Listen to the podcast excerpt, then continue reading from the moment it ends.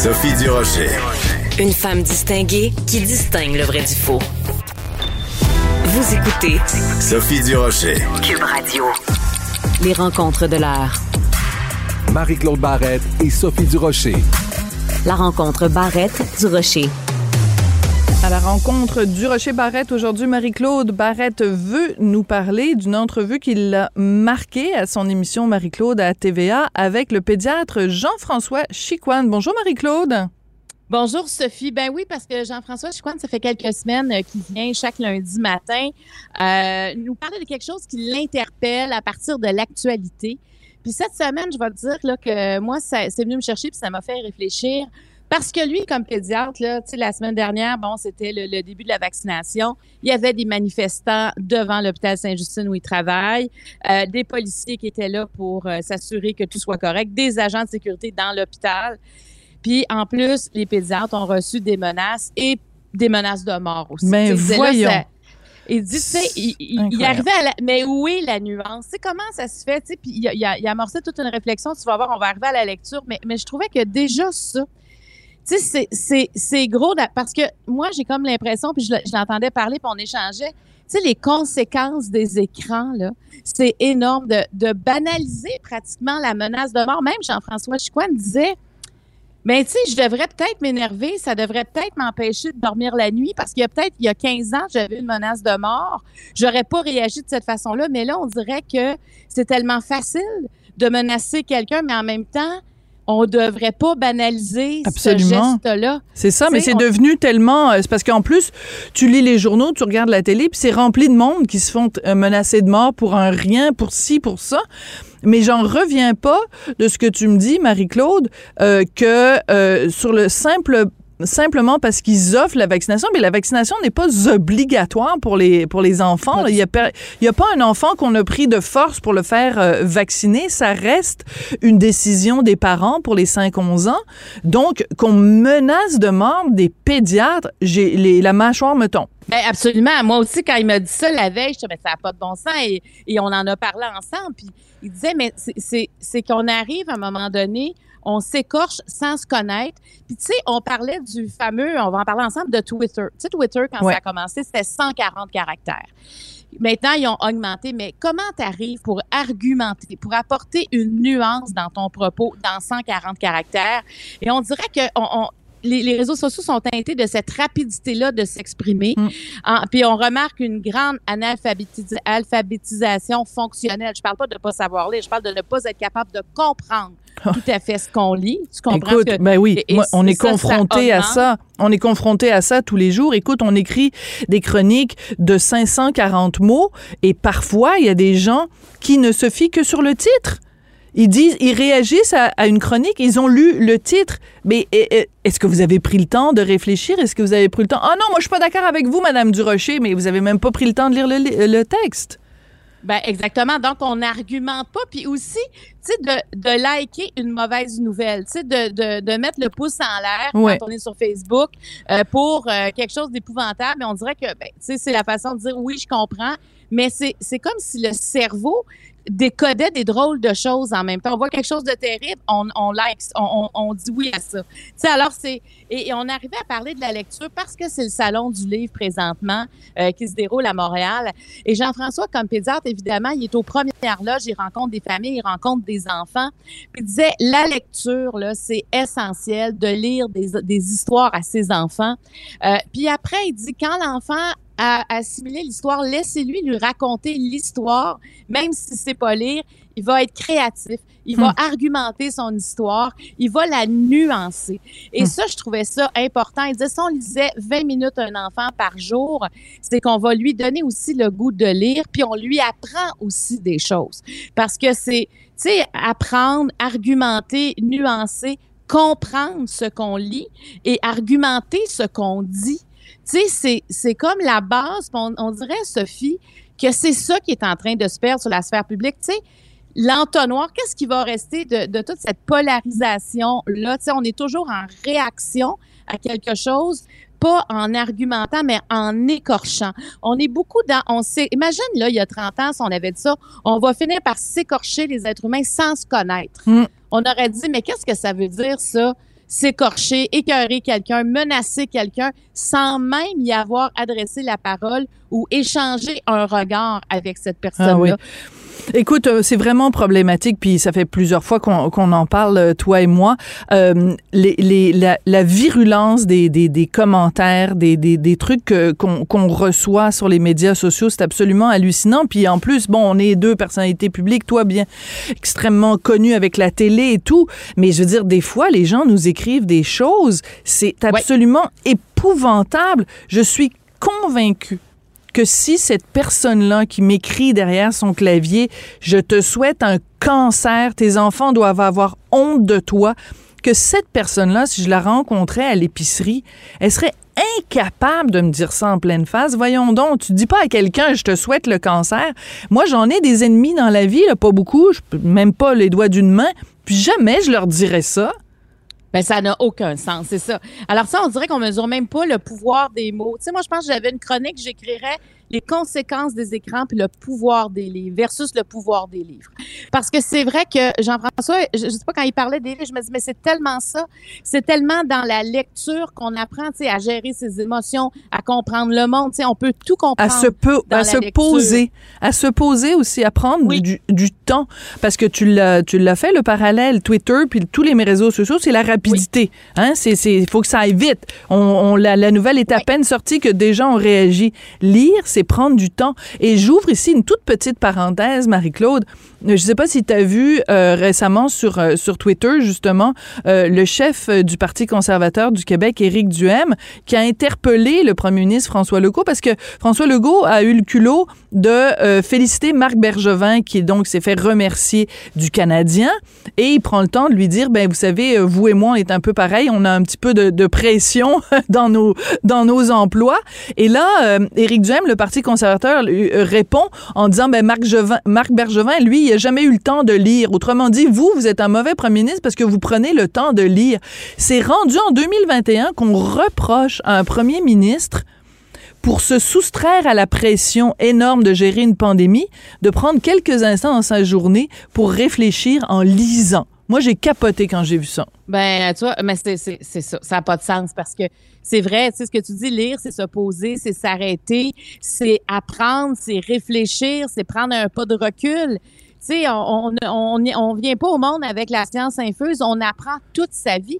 Puis j'ai comme l'impression quand on regardait, euh, moi je regardais, la, lisais la biographie de Winston Churchill, tu sais, s'il y en a un qui a lu, qui a écrit, ben oui. qui prenait un pas de recul, puis c'est pas parce qu'il n'y avait pas de grosses responsabilités. Ben non, il y avait juste à gérer la deuxième guerre mondiale. exactement, exactement. Alors tu sais, puis c'est, tout ce qu'il a fait justement en, en, prenant le temps de réfléchir. Alors moi, je, tu sais, je, je salue de dire j'ai besoin de prendre un pas de recul pour mieux revenir, pour mieux mm. observer. C'est pas en étant toujours dans l'action, parce que quand on est toujours, toujours dans l'action, on ne fait que réagir. Et à un moment donné, ça, ça devient dangereux. Alors là, pour, tu sais, il y a le salon du livre. Moi, je pense que c'est un bon endroit pour aller se promener, pour aller. Puis dans la lecture, il y en a. Tu sais, au Québec, on est reconnu pour notre littérature jeunesse aussi, qui est vraiment généreuse. Et en plus, on peut sais, moi, je trouve que quand on se promène à travers les livres, il y a peut-être quelque chose que vous avez même pas pensé lire, que vous allez lire, qui va, qui va vous en apprendre beaucoup. On peut rencontrer des auteurs, mais lecture, c'est tu sais, en plus, on est des francophones. Tu sais, je trouve que la lecture faite par nos, par nos pères ici au Québec mm. nous ressemble et euh, est importante. Alors, ce que Jean-François a dit, en tout cas, moi, je te dis, Sophie, là, je me dis, lui, là, il est devant moi, il est menacé de mort euh, parce qu'il est pédiatre. Tu sais, quand même, là, on est rendu là. Alors, euh, il faut, il faut pas, il faut, on dit tout le temps, il faut pas tolérer ça. Mais d'où ça part, je pense, c'est une forme euh, d'analphabétisme fonctionnel. Puis je pense que c'est important d'en parler de, de, de, de, de ce problème qui, qui s'élargit avec le temps, qui prend plus de place. Mais c'est ça, mais c'est aussi l'argument de dire ben lire c'est pas juste euh, des mots sur un sur un sur une page avec des petits dessins pour apprendre aux enfants euh, comment on appelle un lapin puis comment on appelle une carotte, c'est d'apprendre à réfléchir, c'est d'apprendre à avoir des valeurs de cœur, des valeurs de tête. C'est ça la, la, lecture, c'est ça que ça nous apprend nous apporte. Puis quand tu disais tout à l'heure de, qu'après d'avoir d'avoir lu un enfant, de lui demander de lui raconter l'histoire, d'argumenter l'histoire, de l'apprendre, de leur apprendre à, s'exprimer. Puis ça, on est on élargit peut-être à autre chose, Marie-Claude. Mais moi, j'ai toujours trouvé qu'au Québec, on n'apprend pas aux jeunes à débattre. On leur apprend pas euh, thèse, antithèse, synthèse. On leur apprend pas à bâtir un argument. Puis ça donne des adultes qui, euh, au lieu d'argumenter avec toi, t'injurient ou t'insultent. Et c'est pour ça je reviens au fameux cours qui va remplacer le cours de ECR à la prochaine rentrée. Ça va être à titre euh, d'expérience, mais le cours de de culture et de, et de citoyenneté québécoise, il faut qu'on apprenne aux jeunes à structurer leur pensée. C'est essentiel.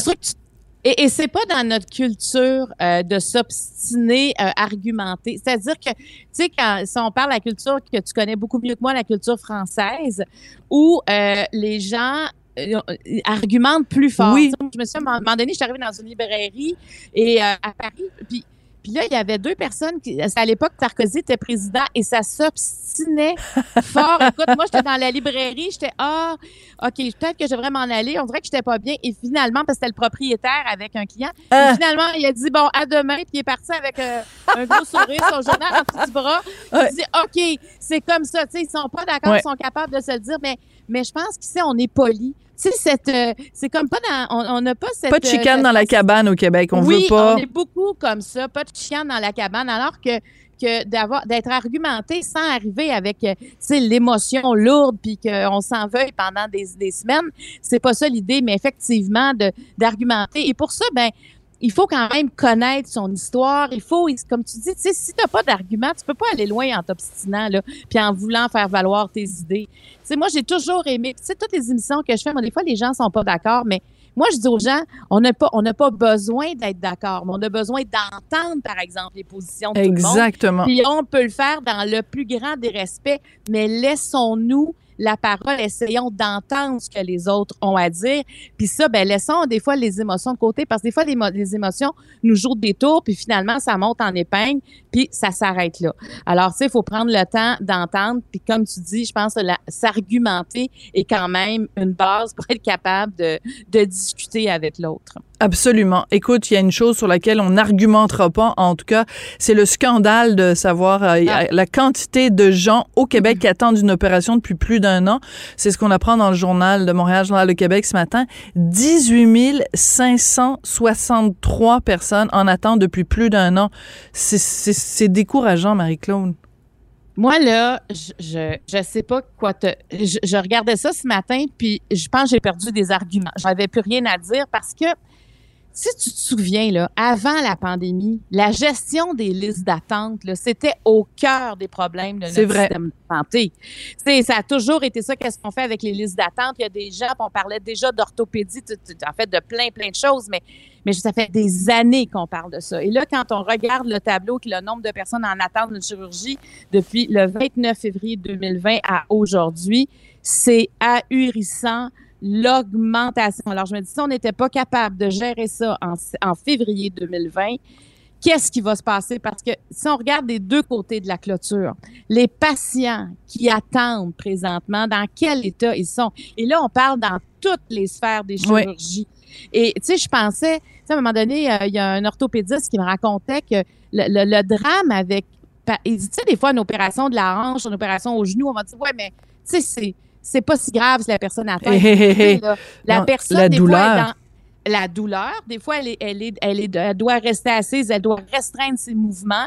Donc, ça fait des personnes qui viennent déprimer. Il y a beaucoup de cas de dépression qui arrivent avec ces gens-là. Et la, justement, la douleur, tu sais, quand on parlait des, des antidouleurs qui sont forts, qu'on on peut devenir accro. Oui, les Alors, il y a toutes, eh oui, il y a toutes ces, ces répercussions-là pour, on, on a comme pas, on a, on a pas, on dirait toute la l'image, on avait chacun des patients qui attend qu'est-ce que ça cause dans sa vie mm. à lui de ne pas être opéré, de retarder l'opération? C'est incroyable. Tu sais, je regardais, il y a chirurgie générale, vasculaire, plastique, neurochirurgie. Écoute, c'est, c'est dans toutes les, pas banal. et, les tests qui sont en attente et les dépistages toutes les, formes de dépistage qu'on n'entend pas. Et, euh, et on peut imaginer, si on était dans le système de santé, la pression quand tu regardes ces chiffres-là, tu dis comment on va y arriver? Et il faut rappeler, Marie-Claude, il faut le rappeler et il faut marteler ce point-là. Pour quelle raison on arrive avec ces chiffres-là? C'est évidemment la pandémie, mais aussi c'est qu'on a sur un plateau d'argent un vaccin qui peut empêcher pas, pas empêcher à 100 mais qui peut empêcher de développer la maladie. Donc, les gens qui sont anti-vaccins, je, je peux pas croire qu'ils vont pas lire le journal ce matin, voir ce chiffre-là, 18 563 personnes qui attendent depuis plus d'un an, puis qu'il n'y en a pas une couple là-dedans qui vont se dire, ben, il faut que j'aille me faire vacciner, ben, c'est pas possible. On peut pas continuer comme ça avec autant de gens en attente. Le chiffre total de gens qui sont en attente, tout délai confondu, 150 000. Mais, oui. c'est, aussi une conséquence directe de gens qui n'ont pas pris soin et qui se retrouvent à euh, obstruer ou à euh, occuper, surcharger le système de santé, alors qu'ils ne devraient pas être là. Ils devraient être chez eux en pleine forme, mais à la place, ils ont engorgé le système et ça, ça ne me met pas de très bonne humeur, surtout quand on, on apprend, comme tu nous le dis tout à l'heure, là, que ces mêmes gens-là qui sont contre, par exemple, la vaccination pour les enfants, sont vont faire des menaces à des pédiatres. Vraiment, là, c'est imbuvable. Marie-Claude? Toujours un plaisir de te parler. On se retrouve demain. À, demain, ma chère. Bonne journée.